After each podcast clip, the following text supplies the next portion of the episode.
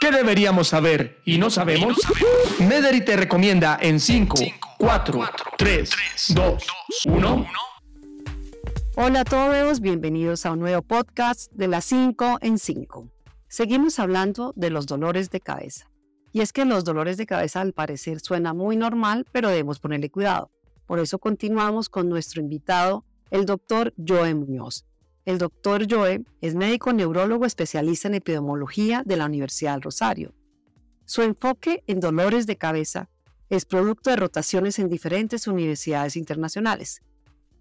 El doctor Joe se desempeña como neurólogo y forma parte del equipo de trabajo de especialistas del Instituto de Cerebro de Mederi Red Hospitalaria.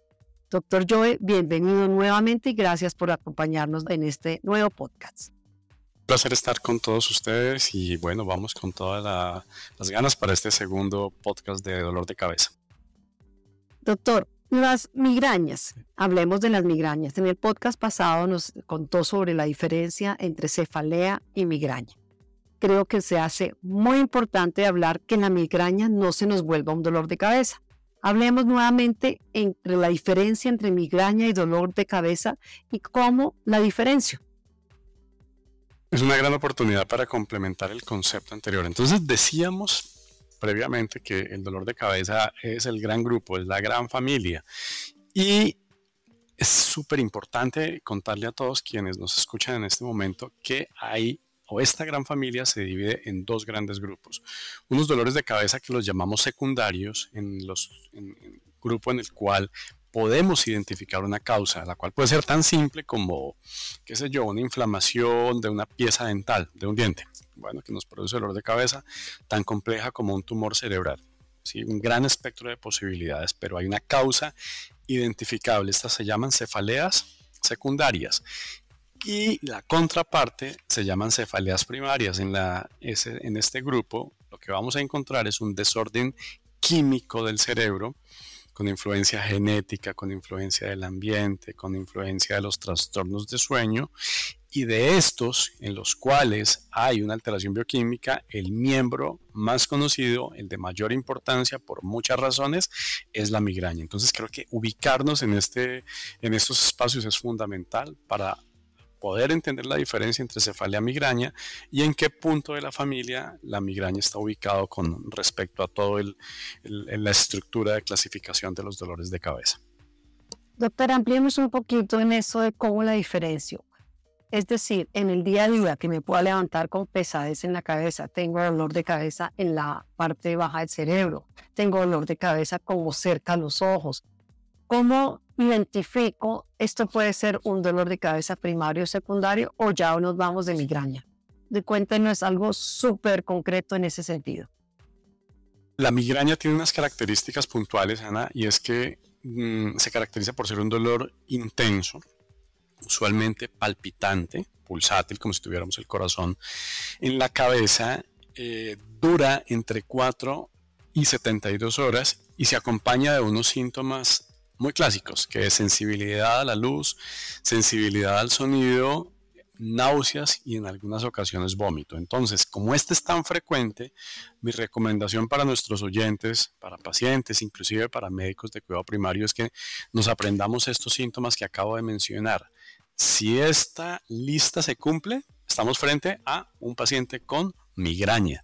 ¿okay? Si no se cumple, pues estamos frente a otra causa de dolor de cabeza, otra causa de cefalea que tendremos que buscar de acuerdo a la edad del paciente, al peso del paciente, a las características en general. Pero de esta forma podemos hacer la diferencia de una migraña versus otro tipo de los muchos tipos de dolor de cabeza.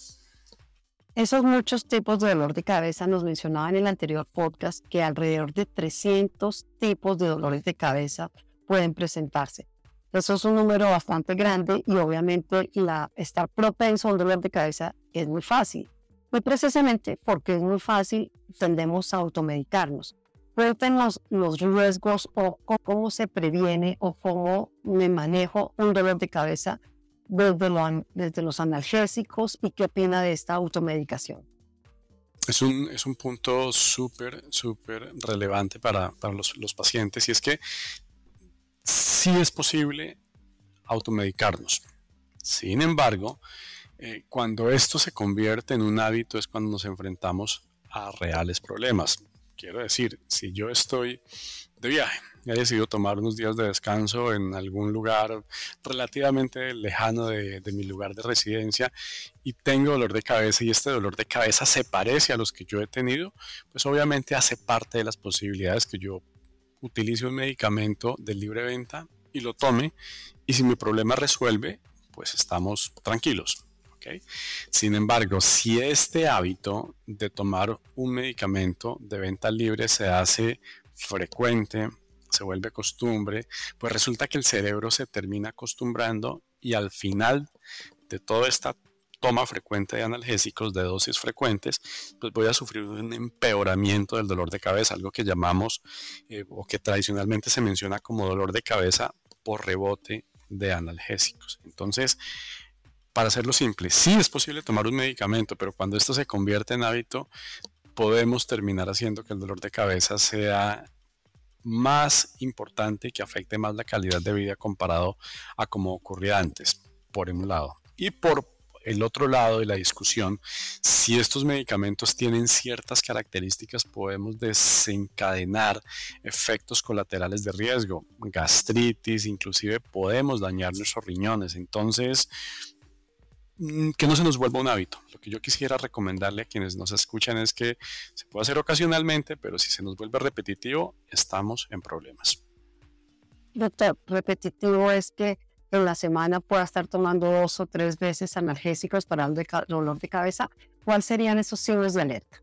Ana, la Asociación Colombiana de Neurología eh, ha recomendado que máximo se deban tomar dos días a la semana analgésicos. Es decir, si yo tomo el martes y el jueves, aceptable. Pero si me paso ya no es solamente el martes, sino que lunes, martes y miércoles y el sábado, estoy sobrepasando este límite, esta recomendación, y estoy en problemas y estoy en alto riesgo de generar las complicaciones que mencionamos. Entonces, este sería un límite. Y miren que suena, suena poco. De hecho, en los pacientes que yo veo en mi práctica clínica, en la consulta de nuestra institución, en mi práctica privada, yo encuentro pacientes que tienen 27 días de dolor de cabeza al mes y esos 27, 23 toman analgésicos. Están, entonces han sobrepasado esta barrera hace mucho tiempo y están en, en, problemas serios. Así que esta es la recomendación desde la Asociación Colombiana de Neurología.